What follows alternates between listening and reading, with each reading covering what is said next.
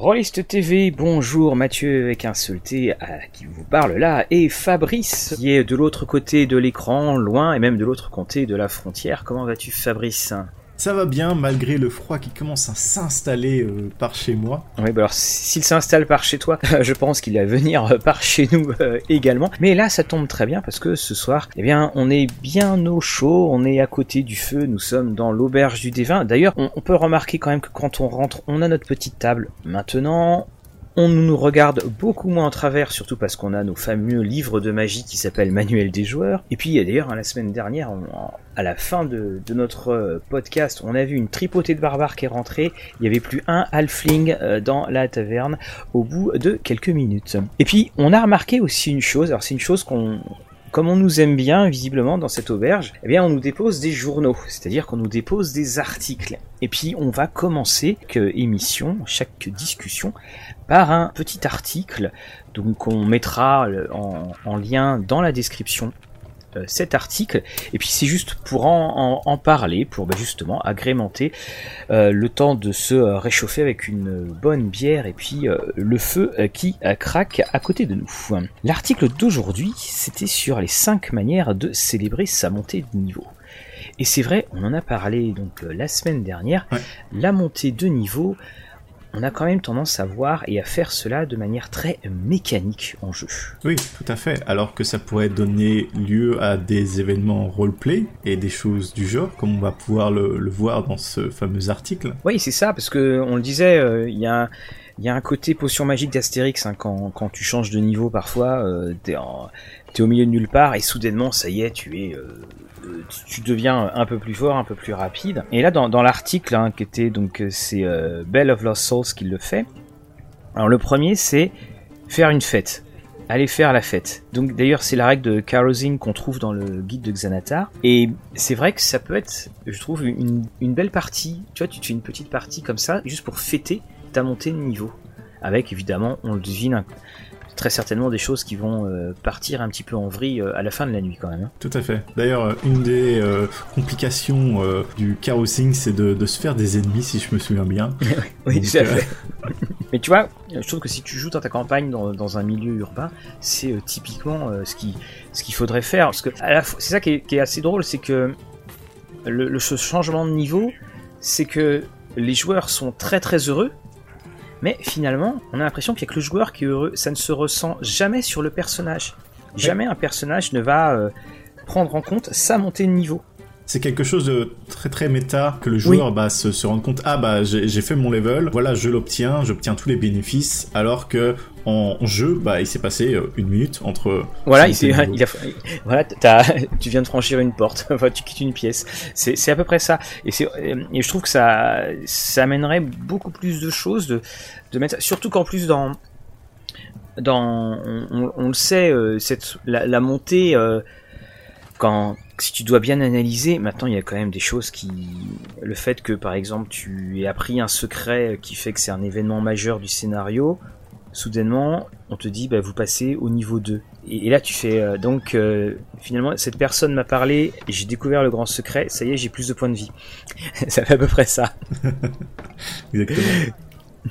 Mais bon, ça fait partie du petit charme. On fera, on fera d'ailleurs une discussion hein, sur euh, les, les, aberrations qu'on peut rencontrer sur Donjon. on, on, reparlera de la dague. Alors également, qu'est-ce qu'on peut faire d'autre? On peut acheter quelque chose. Donc quelque chose. Alors j'avoue que c'est peut-être celui qui m'a un peu le moins enthousiasmé, c'est que tu t'achètes des nouveaux vêtements, tu t'achètes un, un, bracelet, tu... Bon, c'est pas quelque chose que je trouve on, verrait forcément euh, apparaître euh, dans le jeu ou en tant que personnage. Après, je pense que ça dépend un peu de ta façon de jouer. Si tu aimes bien avoir une représentation de ton personnage avec euh, des artworks, euh, par exemple, donc de, de, l'art hein, de, de personnage, donc pouvoir avoir une nouvelle cape euh, un peu stylée que t'as acheté en jeu, mais du coup, tu peux changer, update un peu ton, ton, ton personnage. Ça a aussi un peu peut-être une connotation assez jeu vidéo étant donné que c'est quelque chose qui signifie en général une montée de puissance de, de trouver euh, des nouveaux objets et ce genre de choses qui, qui, qui donne vraiment un peu, peu des stats hein, dans, dans, les jeux vidéo. Et dans D&D, bon, il y a les fameux items magiques, mais là on parle bien sûr de d'objets classiques, hein, euh, donc euh, pas quelque chose de magique. c'est ça. Alors même si l'émission, bien sûr, n'est pas sur les, sur, sur les niveaux, à quoi peut-on voir qu'un personnage est de haut niveau. Et en fait là, je, fais un petit, euh, un petit peu un point parce que tout à l'heure on va parler des caractéristiques. À quoi peut-on voir que quelqu'un a une forte caractéristique? À quoi peut-on voir qu'il a un niveau très élevé? Voilà, ça c'est aussi une des questions qui, euh, se posent. On peut également donc euh, décorer, c'est-à-dire une sculpture, c'est-à-dire avoir un, joli tableau pour commémorer l'événement. Et c'est vrai que si tu joues dans un endroit fixe, un endroit, enfin si tu es très sédentaire dans ta campagne, bah tu peux rajouter un petit tableau que tu décores et si tu montes vraiment de niveau, bah ça, ça pourra être des jolis rappels. Ah vous vous rappelez quand on était comme ça. Exactement, ou même euh, commémorer euh, une bataille peut y avoir, par exemple euh, la bataille avec un dragon ou quelque chose d'assez énorme et donc d'avoir ce, tableau qui retranscrit tes hauts faits ça peut être sympathique de l'avoir dans, dans ta maison, ou même euh, si c'est une statue, bon, moi je, suis artiste 3D du coup, je, pourrais le faire en vrai et la donner aux joueurs. Bon, bon là on part un peu ah bah sur autre chose. Tout à fait, bah, ils sont très contents de l'entendre. Ah, j'en ai, j'en ai, il y en a une autre aussi, c'est engager un barde pour que celui-ci euh, raconte tes hauts faits et tes, exploits. Et donc avoir le, le barde, alors à tes côtés, il, le décrivent pas, pas euh, tant que ça, mais en, fait, euh, visiblement d'après ce que je comprends, c'est que tu, tu l'engages et tu deviens en quelque sorte son mécène. Et que celui-ci pourra mettre de côté tous les échecs critiques que tu as pu faire et, surtout parler de tes réussites majeures. ça c'est ça, ça va bien. Et puis je te laisse faire le dernier, parce que le dernier, je le trouve assez excellent comme idée. Donc le dernier qu'on nous propose dans l'article, c'est de construire un château. Carrément. voilà, voilà, de devenir euh, un maître euh, de château. Ce qui était déjà le cas, je pense, dans les premières éditions, où c'était quelque chose euh, qu'on attendait quasiment des joueurs haut level.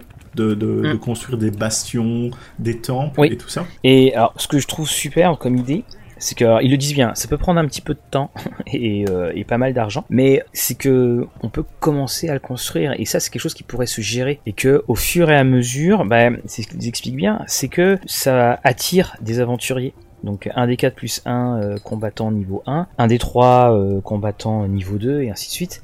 Et finalement, alors même si on l'a déjà dit, cette cinquième édition n'est pas une édition qui est faite pour jouer sur des hauts niveaux.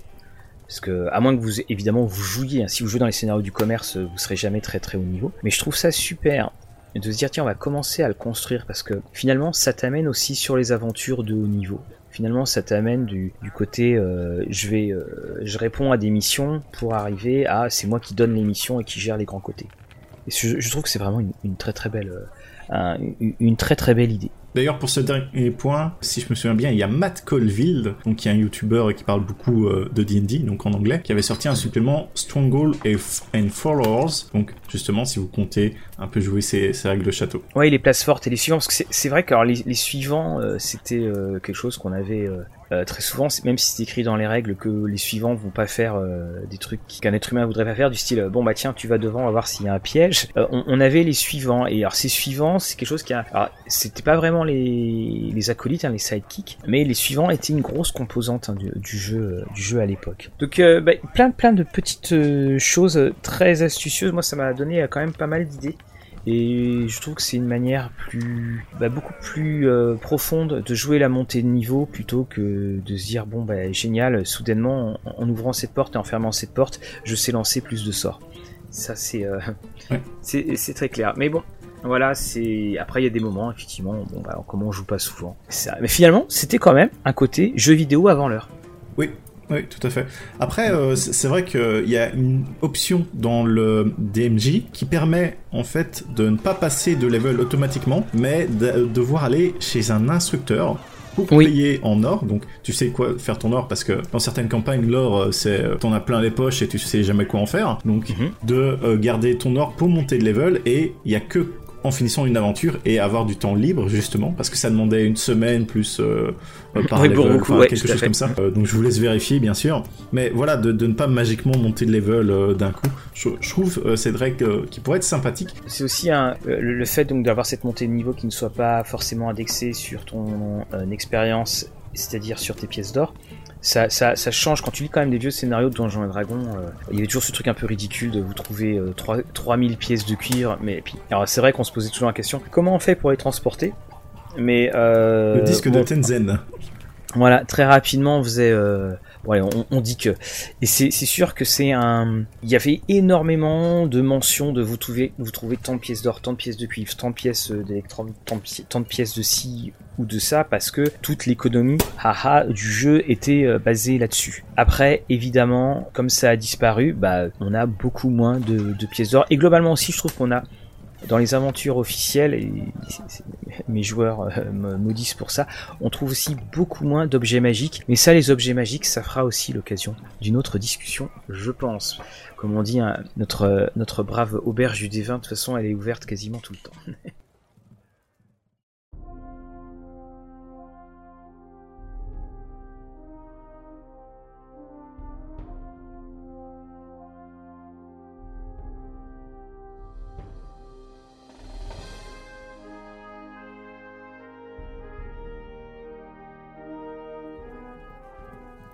Alors, on va passer maintenant à, la discussion d'aujourd'hui.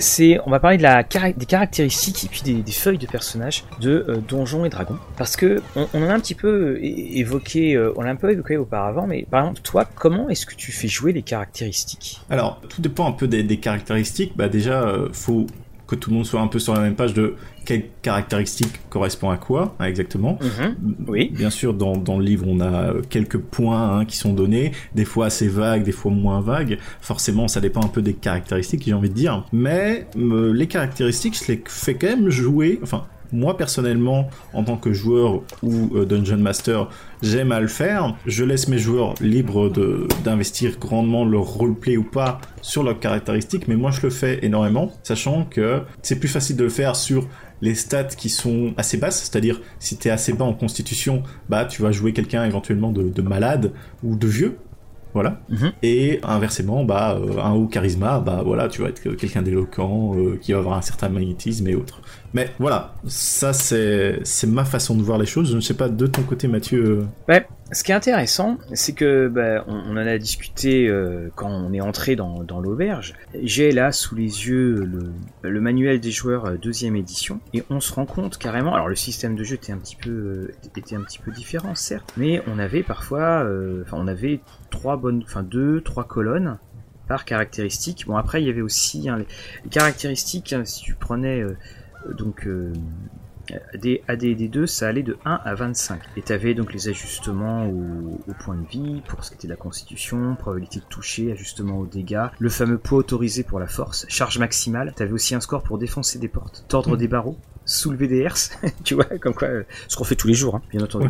Et puis, euh, tu avais euh, l'intelligence, nombre de langues parlées, niveau de sort, comprendre, chance de comprendre un sort, nombre de sorts par niveau, immunité contre les sorts. Et on se rend compte que tout ce qui était proposé, alors il y avait un joli tableau, alors ça a totalement disparu dans cette cinquième cinquième édition. Et que bah, quand on regarde, d'ailleurs quand je t'ai contacté, je dis mais euh, est-ce que tu trouvé les descriptions des, caractéristiques? Parce que moi c'est vrai que quand j'ai acheté le bouquin, bon connaissant le jeu, j'allais pas regarder les descriptions. Et on les trouve, elles sont euh, page 14, c'est une première colonne. Donc on apprend que la force c'est euh, quand tu as un corps généralement musculeux ou athlétique, tandis qu'un personnage doué d'une faible valeur sera rachitique ou grassouillet. Et ça, c'est pour la force, ce qui que je trouve un peu aberrant, parce que tu peux prendre par exemple les, ceux qui euh, montent, euh, enfin les, les haltérophiles, qu'on va pas forcément qualifier de 4 en force, mais qui sont pas non plus forcément très athlétiques et qu'on peut voir parfois comme grassouillet. Tu prends des catcheurs, voilà. Alors cette notion de rachitique ou grassouillet m'a vraiment étonné. Ensuite, tu as la dextérité.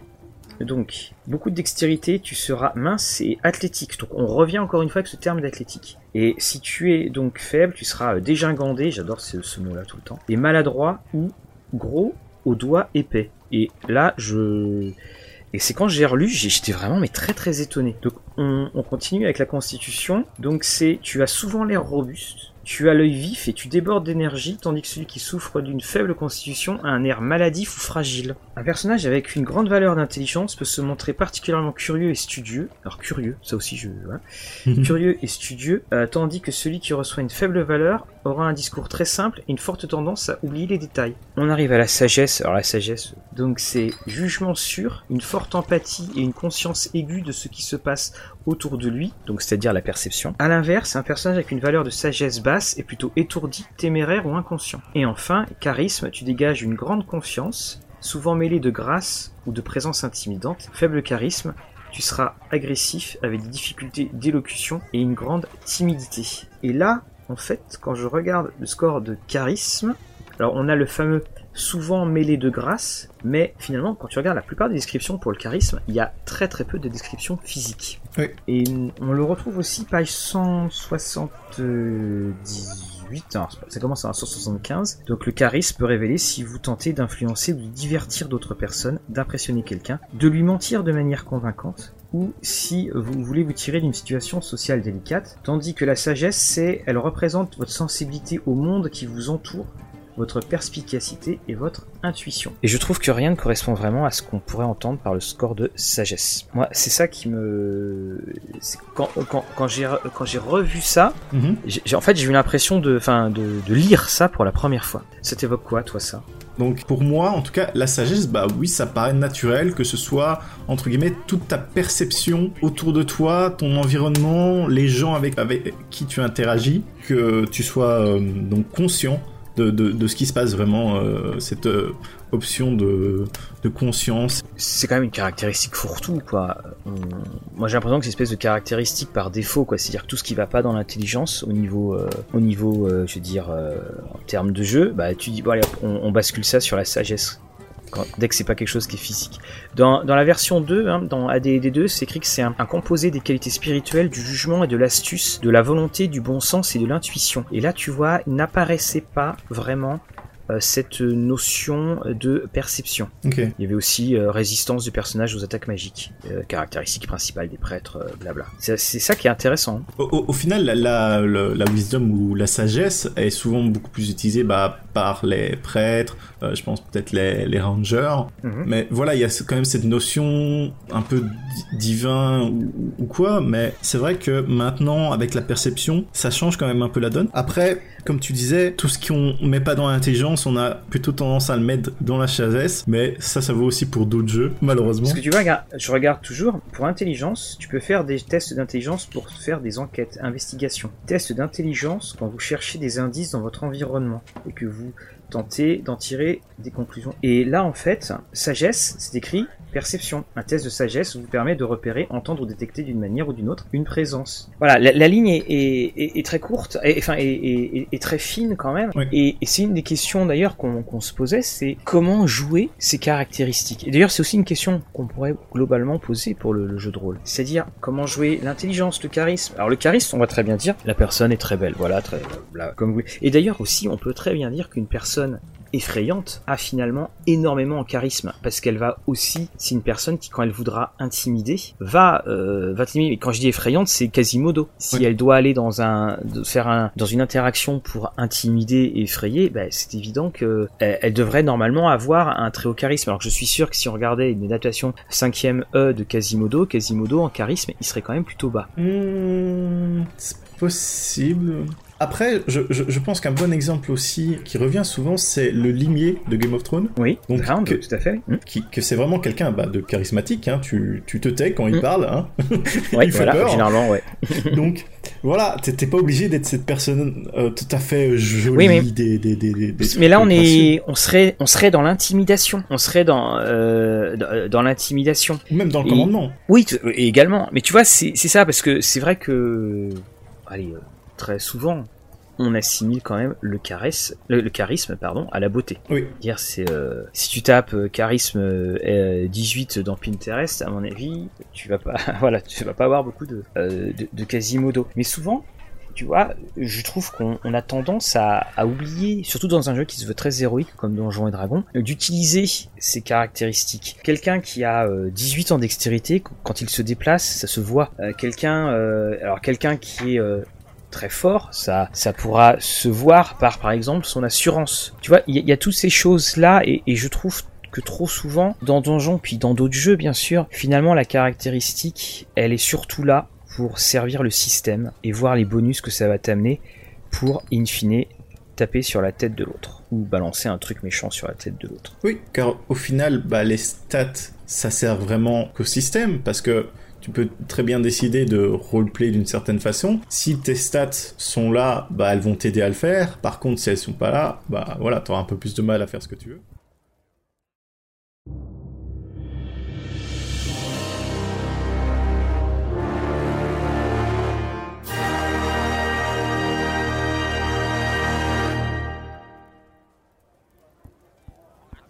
Et donc, on a aussi ce, phénomène d'avoir certaines stats ou certaines skills, donc qui découlent forcément des stats, qui sont assez proches. Tu prenais l'exemple de l'investigation et de la perception. Moi, j'arrive à noter la différence, mais j'ai vu dans beaucoup de parties jouées en ligne que les gens avaient du mal, en fait, à jouer sur ça. Oui, c'est ça, parce que euh, aussi, comme ils ont fait euh, une volonté euh, d'épurer, c'est-à-dire qu'il y a très très peu de, compétences. Enfin, les compétences ont, quasiment disparu. Ils en ont retiré, hein, c'est ça? Voilà, ils, ont, voilà, oui, c'est ça. De toute façon, c'est en fait, tu vois, si tu veux faire ton test d'intelligence, c'est écrit alors arcane, histoire, investigation, nature, religion, euh, charisme, intimidation, persuasion, représentation, supercherie. C'est des compétences en fait, sauf que toutes les compétences ont été mises sous la, sous la caractéristique. Il y a même quand même de manière excellente. Et un petit encart, trouver objet caché. Trouver objet caché, tu te demandes. Euh, enfin bon, on, sait que Chaosium avait euh, souvent cogné à, à, frappé à la porte de TSR pour dire non les gars, euh, là vous pouvez pas l'utiliser. C'était quand même, ça faisait sourire. Quand votre personnage cherche un objet caché comme une porte secrète, le maître de jeu lui demande un test de sagesse, perception. Et c'est c'est effectivement voilà cette, cette manière-là. Après, je trouve que quand on regarde la, feuille de personnage, aussi. Il y a plein de choses qu'on devrait euh, jouer. Comment est-ce que par exemple on devine, tout à l'heure je parlais du niveau, comment est-ce que tu devines la classe d'armure de quelqu'un?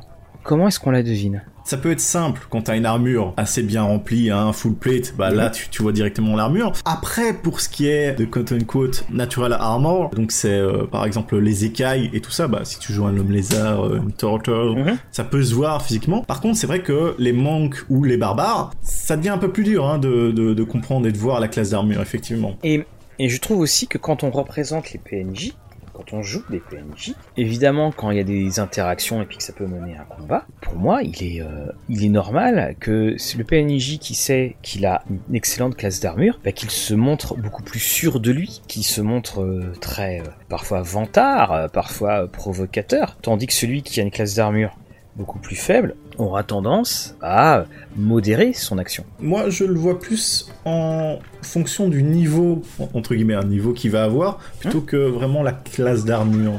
Donc... Alors, on en arrive justement, là aussi, bah, la question, comment est-ce qu'on joue un niveau?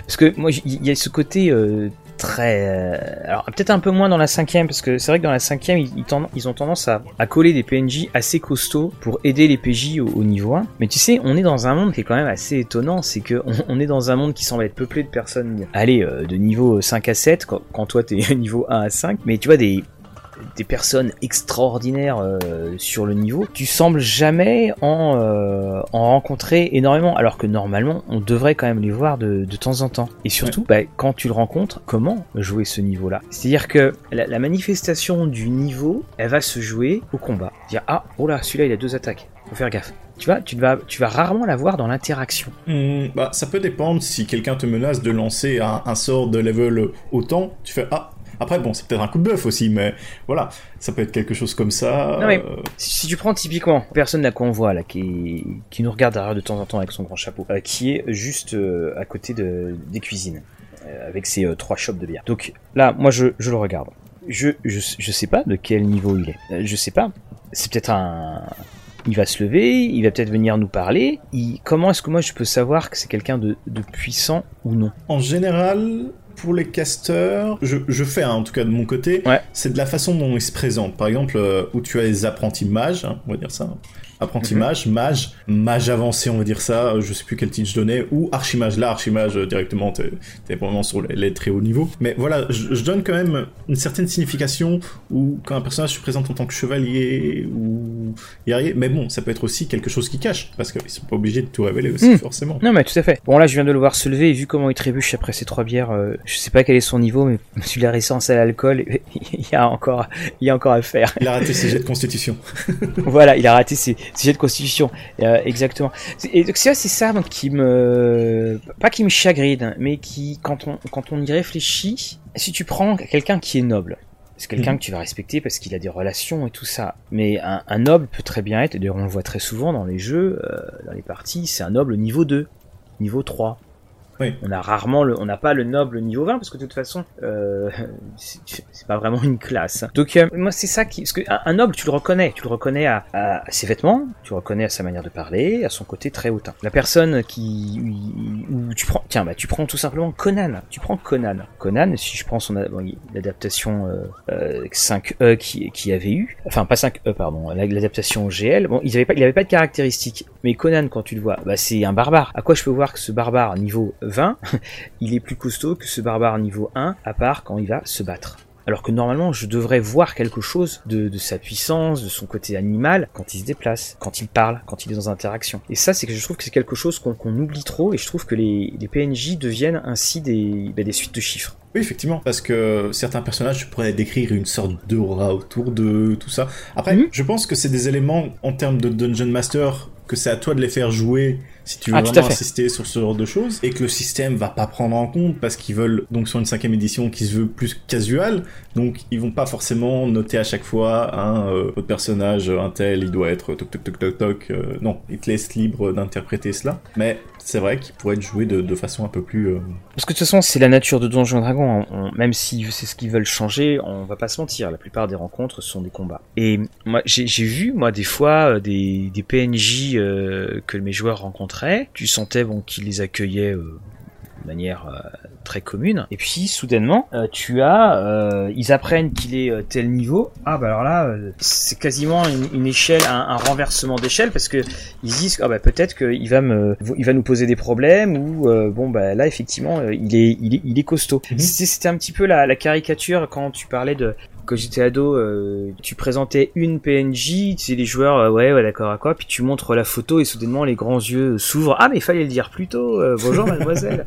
voilà, c'est ça, c'est un des points. Alors peut-être que c'est écrit dans les règles quelque part, très sûrement, parce que comme on l'a dit, on fera une émission sur le DMG, bien sûr. Oui. Mais c'est c'est pas du tout quelque chose je trouve qui ressort des, des pratiques. Après et comme tu dis c'est que ça prend du temps également. Oui là t'as forcément l'interprétation qui, qui, qui, vient beaucoup hein, jouer pour cela euh, parce que si tu te contentes de voir des stats pour juste des nombres et pas de comment dire réfléchir et de les translater dans un type de roleplay, oui, ça va rester des, des, chiffres pour le système. Et malheureusement, bah voilà, tu, c'est comme jouer des monstres et tout. En fonction de leur stade, tu vas faire des choses que tu vas pas forcément faire à d'autres si tu lis bien les caractéristiques. Et c'est pour ça aussi, je pense, ça, ça a amené, euh, tu sais, là, ce qu'on appelle les murder hobos, c'est les, euh, les, les personnages qui tuent tout ce qui bouge. Parce que, bah, effectivement, tu vas te retrouver quand même avec des, des PJ qui seront très puissants par rapport à des nobles. Et euh, bon, bah, ok, bah, euh, qu'est-ce qui va nous arriver? Bah rien. Donc c'est un point, ces histoires de caractéristiques puis aussi de, de, niveau qui parfois, euh, si les, joueurs ne veulent pas rentrer dans, dans, dans cette proposition de jeu, ça peut être, ça peut être problématique.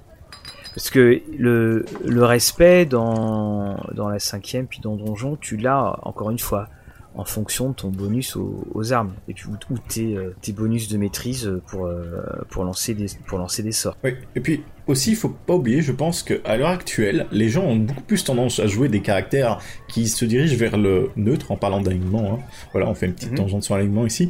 Euh, donc, sur des personnages qui vont être neutres et beaucoup moins bons. Je, je pense que depuis que je joue, j'ai eu peut-être un ou deux personnages bons et, jamais loyal bon. De toute façon, on va en parler de ça. Hein. On, va euh, très clairement en parler de. On fera une émission sur euh, euh, sur les alignements parce que ça c'est c'est ce grand grand. Alors on va pas dire débat, hein, parce que c'est pas un débat, mais cette chose assez assez unique.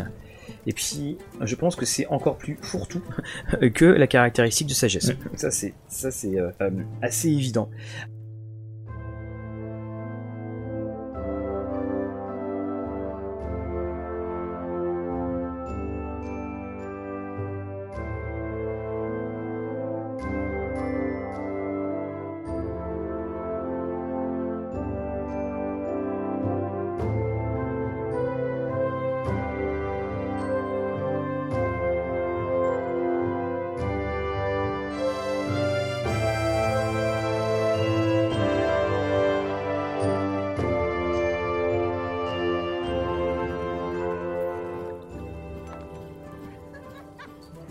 Il y a une feuille de personnage dans, dans Donjon et Dragon. Donc, on a pris euh, celle de la feuille de personnage du livre. Elle est là devant nous. Donc là, on a notre brave ami qui vient de se relever avec son grand chapeau. Il est beaucoup moins impressionnant d'ailleurs sans son chapeau et quand il est par terre. Il y a plusieurs points, je trouve, quand, on regarde la feuille, qu'on aura peut-être tendance à oublier, et notamment, euh, moi j'avais envie de parler de euh, l'inspiration. Tu vois, tu t'en sers de l'inspiration? Jamais. Jamais. Je sais comment elle fonctionne. Je j'ai tendance à l'oublier carrément en jeu. Des fois, euh, quand je relis mon DMG, vite fait, je tourne la page, je fais ah bah oui, il y a l'inspiration, c'est vrai. Donc on, on rappelle, l'inspiration, c'est euh, c'est des c'est du bonus en quelque sorte si t'as bien joué, si t'es en accord avec ton personnage. Et donc par exemple, si tu veux l'utiliser, bah, tu peux l'utiliser donc pour un jet d'attaque, jet de sauvegarde ou un test de caractéristiques. Et donc tu es avantagé lors de CD. Donc euh, on peut aussi récompenser un autre joueur euh, pour son jeu, sa perspicacité. Donc euh, si, si tu en possèdes et quand le personnage de ce joueur fait quelque chose qui contribue à l'histoire de manière intéressante et drôle, vous pouvez décider de lui céder votre inspiration. C'est quelque chose que je réfléchis maintenant et je jouais l'inspiration tout au début. Pourquoi? Parce que j'avais un énorme D20 et donc mhm. Je le donnais à un des players, je dis ah voilà tu as l'inspiration. Et donc il avait ce gros dé devant lui et il s'en souvenait aussi parce que c'est beaucoup ça que ah oui. les joueurs bah, oublient et que le MJ oublie, c'est que voilà. Et surtout quand tu regardes la, la, la, la feuille de personnage, elle est pourtant un peu visible parce que tu as la colonne des caractéristiques la colonne qui est juste après, elle est en au-dessus de la colonne. elle est juste au-dessus de, du bonus de maîtrise, donc elle est quand même assez visible. Hein. Et en dessous de ton nom. Ça, c'est... Alors, on, on a nos fameux sorts, on a également nos compétences qui euh, descendent de nos euh, caractéristiques, mais il y en a, euh, il a très très peu. D'ailleurs, un petit point que je voulais souligner, c'est souvent les gens ont tendance à vouloir lancer que des skills, alors qu'on peut très bien faire donc des jets sur juste les caractéristiques. Parce que, en gros, tout ce qui ne rentre pas dans un skill doit être fait sur un jet général de la caractéristique. Voilà, tout à fait. C'est pour ça que j'ai toujours trouvé ce système euh, assez étonnant. Alors, la caractéristique euh, de mémoire, hein, je crois que les, les, skills, ils arrivent en, euh, bah, pour la deuxième édition de, de Donjon. Et il y avait un côté, ah, Donjons et Dragons se modernise, tous les autres jeux de rôle ont des caractéristiques, notamment les jeux de l'époque, les jeux Chaosium, et ils, ils, ils vont dessus. Mais alors c'est vrai que tu vas pouvoir rajouter des points sur certaines euh, caractéristiques mais finalement c'est pas c'est pas si euh, c'est pas si énorme euh, c'est pas si énorme que ça et on pourrait on pourrait tout à fait je trouve s'en passer parce que par exemple si en temps ta ta classe de personnage t'autorise à je sais pas je dis n'importe quoi mettons tu es un, combattant et puis dans ta classe de personnage bah t'as certaines manières manœuvres qui peuvent intimider. Bah tu pourrais très bien dire tout ce genre d'action bah comme ça fait partie de, de ce que tu sais faire tu lances le dé et t'es avantagé au lieu de, le remettre dessus.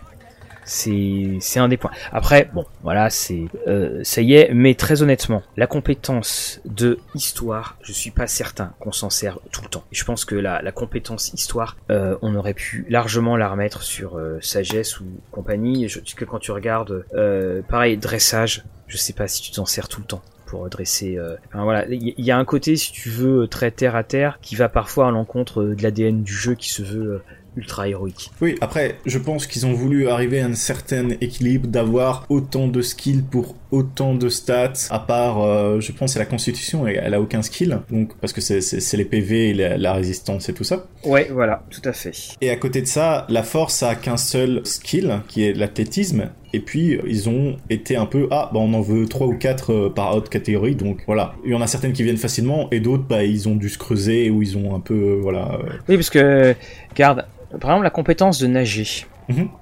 Pour nager, alors je sais pas si elle est décrite, hein, euh, je sais pas du tout. Euh, non, ce sera sur de l'athlétisme. Voilà, c'est sur, sur de l'athlétisme, d'accord. Alors, donc ils mettent force. Est-ce qu'il faut de la force pour nager? Est-ce qu'il faut plutôt de la constitution Bah, tu vois te maintenir bah, Pour l'endurance. Pour, euh, c'est pas la force qui va te faire te, te, te maintenir. Ce sera plutôt ton endurance, savoir si tu arrives à tenir, si tu as cela, ou on pourrait même dire c'est de la dextérité aussi la nage parce que mettons tu as euh, tu as un bras en moins ou tu as d'autres choses tu vois je trouve qu'il y, a mhm. beaucoup d'éléments qui pourraient aller euh, tu sais qu'il y, a pas mal de jeux qui font ça c'est des jeux qui enfin quand tu fais une action tu tu peux choisir la caractéristique Euh, la, caractéristique la plus appropriée par rapport à, l'action que, que tu veux faire. monter à la corde, monter à la corde, par exemple, ça peut être aussi bien de la force pure si tu as, euh, je sais pas, 3 mètres à faire, ou au bout d'un moment, de la dextérité ou de la constitution, si tu dois monter alors que il y a du vent. Oui, après, c'est quelque chose que je laisse souvent le, choix aux, joueurs, c'est-à-dire que, ah, telle action, surtout quand elle est physique, tu fais, ah, bah, tu peux très bien faire athlétique ou acrobatique ou ainsi de suite. C'est un peu à lui à, choisir en fonction de, de, ce qu'il a, mais voilà, je, je, laisse assez libre de mon côté. Et, donc, alors là encore, hein, vous qui êtes à, la table à côté, à côté de nous, hein, encore une fois, on n'a pas du tout les you euh, on a les bouquins certes devant nous, on n'est pas là en train de plonger, c'est on laisse aller notre conversation euh, au, fur et au fur et à mesure. D'ailleurs, s'il y a des choses et des petits points que vous voulez euh, rajouter, bien entendu, vous avez notre Twitter, notre Facebook, hein, vous avez tout cela pour pour le faire. Alors, à côté de ça, on regarde sur la feuille de personnage. Donc, on a tout en haut la classe d'armure, l'initiative, la vitesse. Ah, que serait Donjon et Dragon sans la vitesse? Point de vie actuel, point de vie temporaire. Les points de vie temporaires, toi, tu t'en sers beaucoup ou pas? Oui, quand même, étant donné que mhm. j'ai pas mal de joueurs qui utilisent des spells. Et donc, ils ont beaucoup de points de vie temporaires euh, grâce à tes spells, tes spells, ou ce genre de choses. Alors, la, petite case que j'aime beaucoup, c'est euh, les jets de sauvegarde contre la mort. Mhm. Où je, trouve que je comprends pas pourquoi ils ont mis un espace pour ça. Donc, euh, vous le savez, les jets de sauvegarde contre la mort, c'est euh, en gros, as, euh, tu lances un dé, tu dois faire, je sais plus combien d'ailleurs, je crois, c'est 50%. C'est 10, c'est 55% techniquement. Voilà, 55% de chance. Et, et puis, bah, si tu arrives à trois échecs, et puis là, donc t'as les petites cases, faut que tu grattes. Et donc, ce que je trouve étonnant, c'est qu'ils aient, ils aient mis ça dans la feuille de personnage, parce que je pense pas, très sincèrement, qu'un joueur va oublier s'il a un échec ou deux échecs, vu que tout se joue, c'est dans la même unité de temps. Ah, après, c'est pour le souvenir. Et puis, faut pas oublier que si tu fais un échec critique, c'est pas une case que tu coches, c'est deux. Voilà, mais aussi, je pense pas que t'aies vraiment besoin de, cases pour euh, juste ces trois occurrences. Je pense que c'est une mécanique je sais pas s'ils l'ont testé hein, en playtest ou quoi, mais gratter tes petits points ou les noircir, et tu commences à voir, tu t'approches du dernier, tu transpires. Ah oui, c'est ça. mais non, mais si tu veux ce que. ah non, mais je suis complètement d'accord, mais en fait, mais comme ça se passe euh, en, termes de jeu, ça va se passer en 5 minutes. Mhm. Tu vois, c'est ça si c'était, euh, tu vois, c'est pas la perte de l'humanité dans Vampire où tu vois qu'au fur et à mesure ça commence. C'est ça qui, ça que je qui m'avait fait sourire. Mais après au moins tu te rappelles du système, c'est déjà ça. Donc ensuite donc on a les attaques, les attaques et les incantations. Alors après on a euh, l'équipement. Donc euh, et d'ailleurs sur l'équipement il y a une cette petite, il y a à chaque fois donc différentes monnaies. Voilà, PC, PA, PE, PG, PP. Que je trouve aussi bon voilà, étonnant surtout que c'est quand même euh, écrit petit la case. Hein. Et là aussi, est-ce que tu, euh, toi, tu fais jouer le, fameux. Euh, vous arrivez dans une auberge, la chope de bière comme ici coûte une pièce de cuivre? Ah non, bah j'ai que deux pièces de cuivre, je peux en prendre que deux alors qu'on est cinq. Tu fais jouer ça ou pas toi? Oui, enfin je fais jouer dans, dans une certaine mesure, hein. je le fais pas forcément à chaque fois quand c'est le prix standard, mais ça te donne aussi une bonne indication dans quel type d'établissement tu es, tu sais, s'ils sont entrés dans un établissement, euh, voilà, euh, ou le niveau de vie des habitants du coin. C'est-à-dire que le prix de ta chope, si elle est quatre fois le prix de, de, de la cité euh, d'avant, tu fais oula, on est arrivé dans, dans un riche patelin, qu'est-ce que c'est? Voilà, ça peut donner quelques éléments, mais je suis pas là à compter chaque pièce qu'ils doivent. Non, ça je les laisse gérer, ils se démerdent. On a également ensuite euh, donc euh, les maîtrises et langues. Alors là, il y a, euh, y a un paquet de, il y a un paquet de lignes. Mhm. Et puis on a les aptitudes et les traits. Là aussi, on a un gros gros paquet de lignes. En fait, c'est une feuille de personnage. Hein, c'est quand même des grosses cases et puis on remplit comme on peut. Très étonnamment, l'apparence du personnage, elle n'est pas sur le recto de la feuille, mais sur le verso de la feuille. Ce qui veut dire que lorsque tu joues, bah, tu regardes plutôt tes caractéristiques et tout ça, et donc l'apparence du personnage, elle est cachée de tout le monde. Oui, car au final, à part la première fois que tu introduit ton personnage, son apparence, bah, si t'as pas une pièce euh, d'art hein, pour montrer euh, voilà mon personnage, bah, la majorité des gens ont tendance quand même à l'oublier. Bah oui, mais c'est pour ça que je, trouve ça serait bien mieux si les personnages étaient, euh, enfin si comme dans les trois quarts voire même quasiment toutes les feuilles de personnages que je peux connaître, où la représentation du personnage se retrouve donc euh, sur le devant que tout le monde peut euh, peut regarder. Sinon, on a oublié de parler de la de la, de la perception passive. Ah oui, oui, c'est aussi sujet important. sujet important. Voilà. Donc c'est quand le maître de jeu ne veut pas que les jeux sachent qu'il y a un jouet, un jet, notamment pour les embuscades. Alors tu t'en sers comment toi de cette perception passive?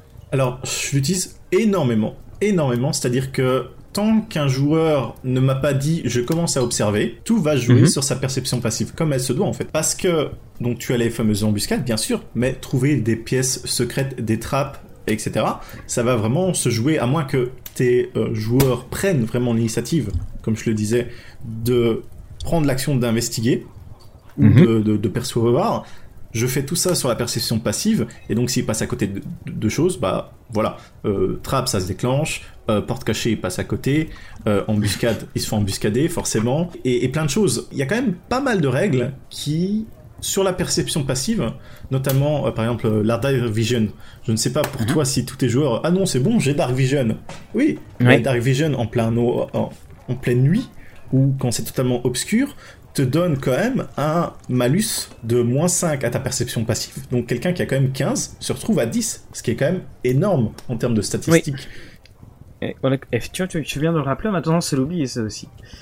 Euh, alors après on a l'histoire du, du personnage, toujours en dessous de l'apparence du personnage, allié et organisation, trait et aptitude supplémentaire et trésor. Voilà. Euh, ça aussi, donc euh, bon bah l'histoire du personnage c'est c'est, je trouve une bonne, euh, c'est quelque chose qui est intéressant pour euh, justement créer, euh, donner de, de l'étoffe à ton personnage. Par exemple, quand on crée le personnage, on choisit d'abord sa race, parce que c'était en fonction de quand tu, tu choisis ta race, et puis Mhm. après t'as, t'as le tirage de dés. Donc ce qui est un peu, euh, ce, qui est, ce qui est un peu dommage, c'est quand même bien de tirer. euh, tu prends toutes tes caractéristiques et puis après tu peux décider en fonction de de, de ce que tu vas voir parce que moi j'ai absolument envie de jouer un nain bon bah les caractéristiques principales euh, si si tu te retrouves avec des caractéristiques qui collent pas forcément à celles des nains c'est euh, ça ça peut t'amener avec un personnage bizarre bon bien entendu euh, les, les règles ont été euh, bien modifiées et tout ça Oui. pour pouvoir jouer ce que tu veux jouer Not- notamment dans Tasha, hein, on le rappelle. voilà, donc on, on a retiré les bonus. Et puis, et puis sinon, donc après, on a les alliés et les organisations. On a également, à l'intérieur des alliés et organisations, une case qui où c'est écrit nom et je sais pas trop ce que ça représente. À mon avis, c'est Et- le nom de ton organisation. Ah d'accord, ok, pas le nom de tes alliés. Donc allez, Zentarim, Zentarim. Avec les Zentarim, vous êtes sûr de vous amuser jusqu'au bout de la nuit. Et puis ensuite, très aptitude supplémentaire et trésor. Et puis après, donc la suite, hein, ça sera, euh, ça sera les sorts. Et c'est là où les cartes hein, vont être euh, vont être bien utiles. En fait, vous avez une feuille en plus pour la, la classe de lanceur de sorts. Alors, il y avait eu des des personnes qui avaient demandé à ce que finalement on, on mette dans la dans comme un petit peu c'est le cas pour Mutant and Mastermind, que finalement tes caractéristiques, on ne met dans tes caractéristiques que ton bonus ou ton malus. Et à y réfléchir, c'est pas idiot, parce que comme on le disait à un moment, quelle est la différence entre 13 et 14 en force? Quelle est la différence entre 11 et 12 Alors que si tu dis j'ai plus 1, plus 2, plus 3, plus 4, plus 6, plus 8, donc là les gens savent que tu triches, bah, c'est quelque part aussi plus parlant on n'est plus dans l'espèce de, gradation où euh, bah, quand de toute façon ta, caractéristique, si ta caractéristique elle a euh, elle amène le même bonus qu'elle est 13 ou 14 par exemple, hein, je dis les chiffres au hasard, ça change pas grand chose. Hmm, Peut-être juste dé- démontrer quand tu as deux personnages qui ont plus ou moins bah, le même, euh, la même caractéristique modifier, de Mhm. euh, les regarder et de faire ah c'est qui euh, qui a l'air l'air. Oui, ça peut départager effectivement, je vois ce que tu veux dire. Donc Voilà. voilà, c'est le petit plus. Mais je pense que c'est important de les garder parce que je ne sais pas si tu as vu, mais il y a pas mal d'objets qui permettent éventuellement de modifier tes stats. Donc d'avoir un Mhm. changement de, de stats et de les mettre en fixe. Donc c'est toujours bien de garder, euh, par exemple, un personnage qui avait 14 ans en force, bah, qui passe à 19 d'un coup grâce à un item et que c'est fixe. Mais une fois qu'il les retire, qu'il revend l'item, euh, qu'il le perd, bref, voilà, paf, il retombe à 14. Donc c'est quand même important de, de, de garder ces points-là. quoi. Alors, pour, pour celui qui avait un bonus de plus 8, par exemple pour les caractéristiques, les bonus de plus 8 c'est quand t'as 26 et 27. Hein. On rappelle, les caractéristiques vont jusqu'à 30. hein, et quand t'es à 30, tu as un bonus de, tu as un bonus de plus 10. Mais c'est, quand je parlais hein, de Mutant and Mastermind, c'est que Mutant and Mastermind c'est, et c'est de l'OGL, et le changement de la deuxième à la troisième édition, bah, c'est qu'ils ils ont fait disparaître la caractéristique. On, met, en fait, c'est le bonus qui est mis, euh, qui est mis en avant. C'est, euh, pour cela. Et hum, on a également donc euh, on, on a bon Donjons et Dragons ça n'a pas été connu toujours hein, pour les, les feuilles les plus enfin c'est des feuilles euh, euh, à l'américaine c'est du pragmatisme C'est voilà, il faut que ça soit euh, comme ça. Je trouve vraiment que le fait de pas avoir la, représentation visuelle de ton personnage sur le sur le recto, c'est ça, ça en dit long. Après, ils ont quand même mis le, le background euh, que tu choisis juste à côté. Donc euh... oui, ah oui, ah, mais, de toute façon en fait, tu as vraiment tu as vraiment en fait une feuille qui est sur la la gestion technique de ton personnage. Enfin, t'as un recto et t'as un verso qui est fait pour écrire qui est mis pour euh, dedans. Après, moi, moi je, pour ma part, je, trouve très très bien ces idées d'historique. Oui, j'ai trouvé que c'était un gros plus, surtout, euh, bah, forcément, comme on disait, hein, nouvelle édition pour les nouveaux joueurs. Donc, mm. de, de, de, mettre un peu de corps euh, sur ton personnage en choisissant un, background, et même qu'il y a plusieurs backgrounds avec mm. des, des, sous, sous-genres, bah, je trouve ça très très intéressant que pour donner vraiment un personnage construit de base à quelqu'un qui n'a même jamais joué et que c'est sa première partie de jeu de rôle, de voilà, effectivement, il a son Conan, mais son Conan, il a euh, le fait euh, d'être gladiateur sur le côté et que voilà, il a un peu plus de, de, moulin, enfin de, de, poudre à moudre. Oui, non, ouais, ouais, de grain à moudre parce que c'est euh, parce qu'avant, enfin, tu prends les anciennes éditions, c'était une feuille d'impôt ta feuille de personnage. C'était tu n'écrivais quasiment rien, si ce n'est les sorts. T'avais rien qui était sur l'histoire de pourquoi il en était là. Là, avec ces historiques, on a ça, et comme tu le dis euh, très justement, ça permet de jouer plus rapidement. En plus, c'est un historique qui te donne qui, a un impact sur, tes feuilles sur ta feuille de personnage. Et c'est vrai que euh, c'est le bienvenu euh, quand tu veux commencer le jeu de rôle. Et puis et puis il y a aussi toujours ce truc quand tu ton historique, bah, c'est que tu peux euh, tu peux t'imaginer tu t'imagines ton son autre vie et puis tu peux dire ah, peut-être que dans mon autre vie il y a eu ci il y a eu ça. Et, et, et tout de suite la, la, la machine euh, la machine de l'imaginaire euh, est en route. Quand t'as euh, juste un plus 4 ou un plus 3 t'as pas grand chose à dire en plus. Oui c'est ça. Par exemple quelque chose qui pourrait très bien faire un bon personnage c'est d'avoir un personnage qui était dans son background charlatan et qui est devenu prêtre. Hum, magnifique. Ouais, tout à fait. Moi c'est ça. Là, là justement je vais me balader du côté des des des historiques donc un marin, euh, noble, ermite. Alors... Et là aussi, on le rappelle que euh, ceux qui sont présents dans le DMG, euh, enfin dans le PRN Book plutôt, sont vraiment la base et que bien sûr vous pouvez travailler avec votre Dungeon Master que pour en, créer. Hein, vous vous limitez pas à ça non plus si vous avez des idées, parce que je, vois beaucoup de gens qui se limitent forcément à, à ceux qui sont présents, mais oui, mais oui, ça, ça, je trouve que tu as, euh, as totalement raison. Tu as totalement raison, parce que donc, on rappelle, hein, l'historique, c'est ce qui va vous donner aussi donc les compétences. Certains skills euh, et une futures, normalement. Voilà, donc tu as les outils maîtrisés, et puis euh, donc tu as de l'équipement, et puis euh, et, et, je trouve moi ce côté de les D6, j'ai trouvé ça vraiment très bien parce que en fait tu vas avoir euh, les événements déterminants, tu vas avoir ton trait de personnalité, tu vas avoir ton idéal, tu vas avoir euh, ton lien. Alors les événements déterminants par exemple, hein, c'est pour le héros du peuple. On n'a pas fait quelque chose pour le charlatan, t'as la combine favorite. On n'a pas en fait quelque chose qui est formaté, c'est que tu peux avoir donc des des tableaux qui vont être différents. Et c'est suffisamment rare pour être souligné. Parce que ils, Donjon, ils aiment quand même bien euh, le formatage. Oui, tout à fait. Par exemple, le, le background soldat, je me souviens, euh, j'avais pris un background soldat alors que je jouais un bard, et j'avais fait, bah oui, bah c'était en fait un musicien de, de régiment, quoi. Dans les différents jobs qu'il y avait dans le soldat, bah il y avait justement supporting, euh, voilà, t'avais différents jobs euh, qui étaient, je trouvais ça intéressant. Et et, et c'est ça qui est parce que l'historique c'est quand même une part qui est assez importante ils l'ont mis au verso de la feuille de personnage. Mais après bon là-dessus il faut bien le mettre quelque part il faut faut bien mettre enfin là je, taquine parce que en jeu évidemment tu vas avoir beaucoup plus besoin de tout ce qui va être euh, de tes références euh, de bonus, de classe d'armure, de tout ce que tu veux, que de ton historique, hein, bien entendu.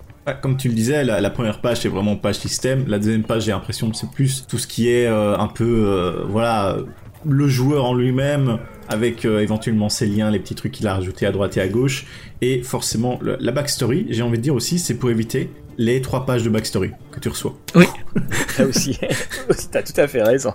Et puis il y a le truc quand même, en haut à droite de ta feuille de personnage dans le recto, les points d'expérience. Et, là, quand, je l'ai revu, j'ai fait, j'ai quasiment fait, ah ouais.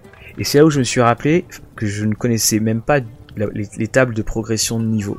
Je me rappelle euh, quand je jouais pas mal à D&D 2, euh, je les connaissais quasiment par cœur. Je suis ah ouais c'est vrai quand et puis je me suis posé la question mais quand est-ce qu'on passe de niveau? Parce que comme ils font les les progressions par point de, enfin par nœud d'histoire, t'as l'impression que c'est une espèce de survivance. Ces, ces points d'expérience, parce que quand tu es un monstre, on, on mettait les points d'expérience, mais que bah, maintenant effectivement dans le jeu qui est proposé, c'est quelque chose qui qui, qui disparaît. En gros, euh, tu peux tuer un, un monstre euh, terrifiant, tu montres un niveau, tu peux découvrir que euh, Tante Edna n'est pas Tante Edna, mais que c'est en fait une succube et que c'est la clé du scénario. Tu changes de niveau. Après, faudra tuer la succube et là tu monteras de niveau aussi. Quoi. Voilà. Et c'est sûr aussi que euh, alors là aussi c'est quelque chose que, que j'ai trouvé étonnant dans le verso c'est que donc il parle de l'apparence de ton personnage Mhm. et puis t'as la case euh, âge taille poids je veux bien mais les yeux la peau et les cheveux sachant que la chevelure sachant que si t'as un dessin de ton personnage tu euh, normalement tu vas le, tu vas le retrouver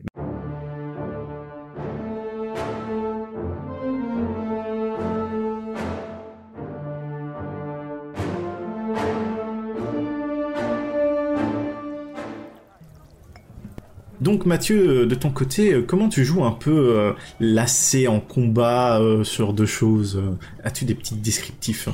Ah, ah oui, bah de toute façon, la, la, la- la description que je donnerais, c'est euh, si c'est quelque chose, un, un combat qui sera un combat un peu plus costaud que les autres, je m'arrange pour pas donner tout de suite la classe d'armure. Ok. C'est-à-dire que ils lancent les dés, ils font les résultats, je dis s'ils touchent ou pas.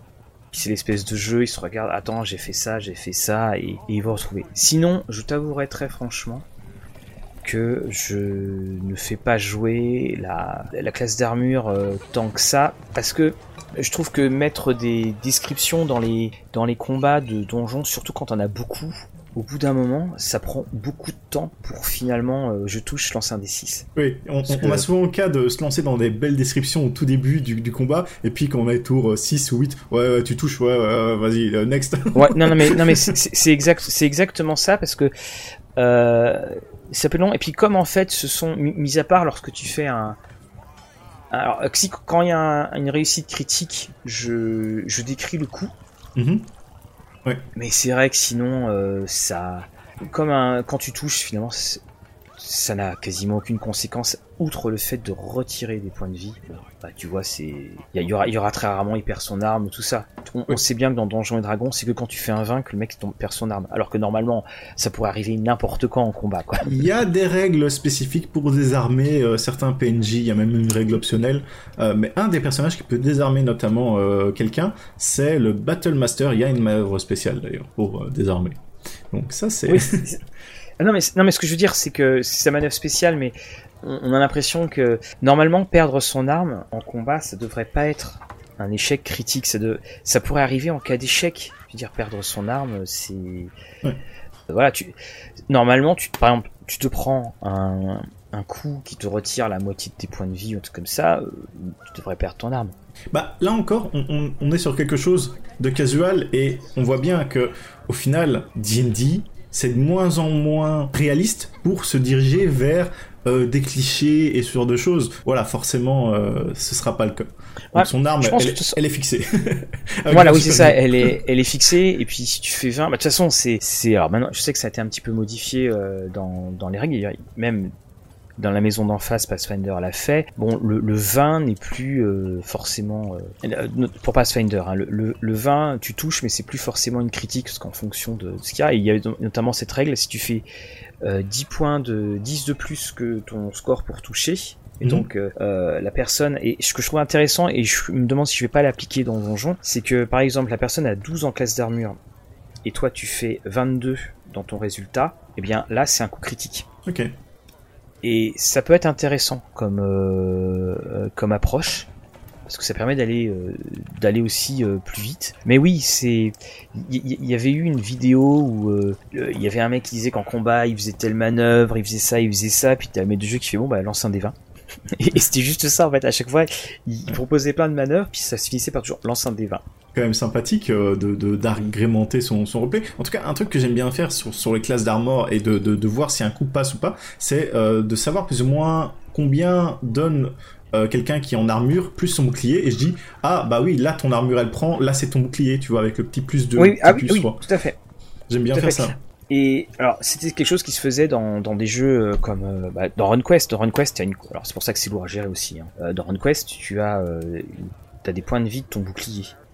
Ah, mais oui. par exemple, le système de jeu fait que tu, la fameuse scène où tu reçois un coup gigantesque d'un géant, tu lèves le bras, il fait exploser ton bouclier, bah, elle peut se jouer en jeu. Et ça, j'ai trouvé, quand je lisais, je trouvais ça génial.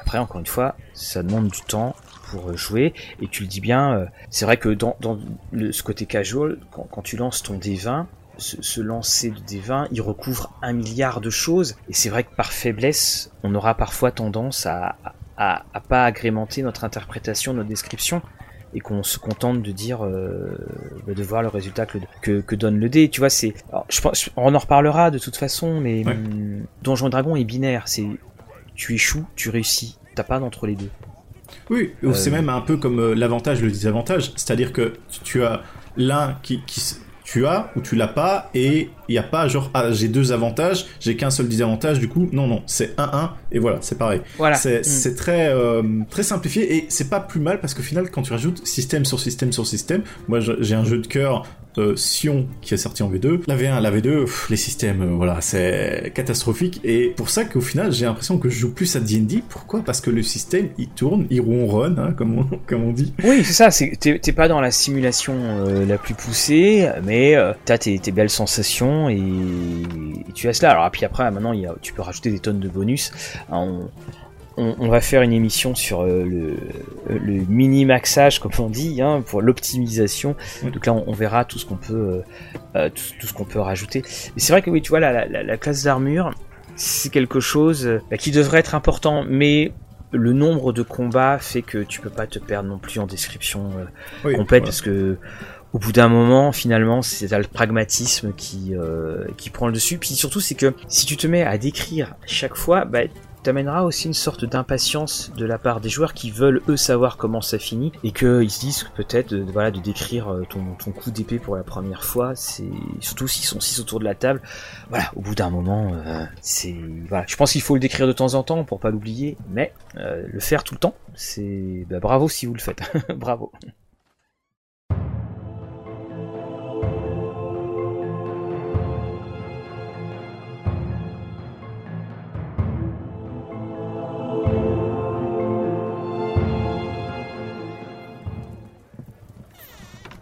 Donc euh, peut-être un dernier point avant qu'on finisse rapidement, je tenais à partager, donc si vous ne le saviez pas, donc dans le DMJ concernant les skills et tout ça, il y a des règles optionnelles qui permettent de faire jouer d'autres caractéristiques ou statistiques sur certains skills. Par exemple, il prenait euh, la force pour jouer l'intimidation au lieu du charisme.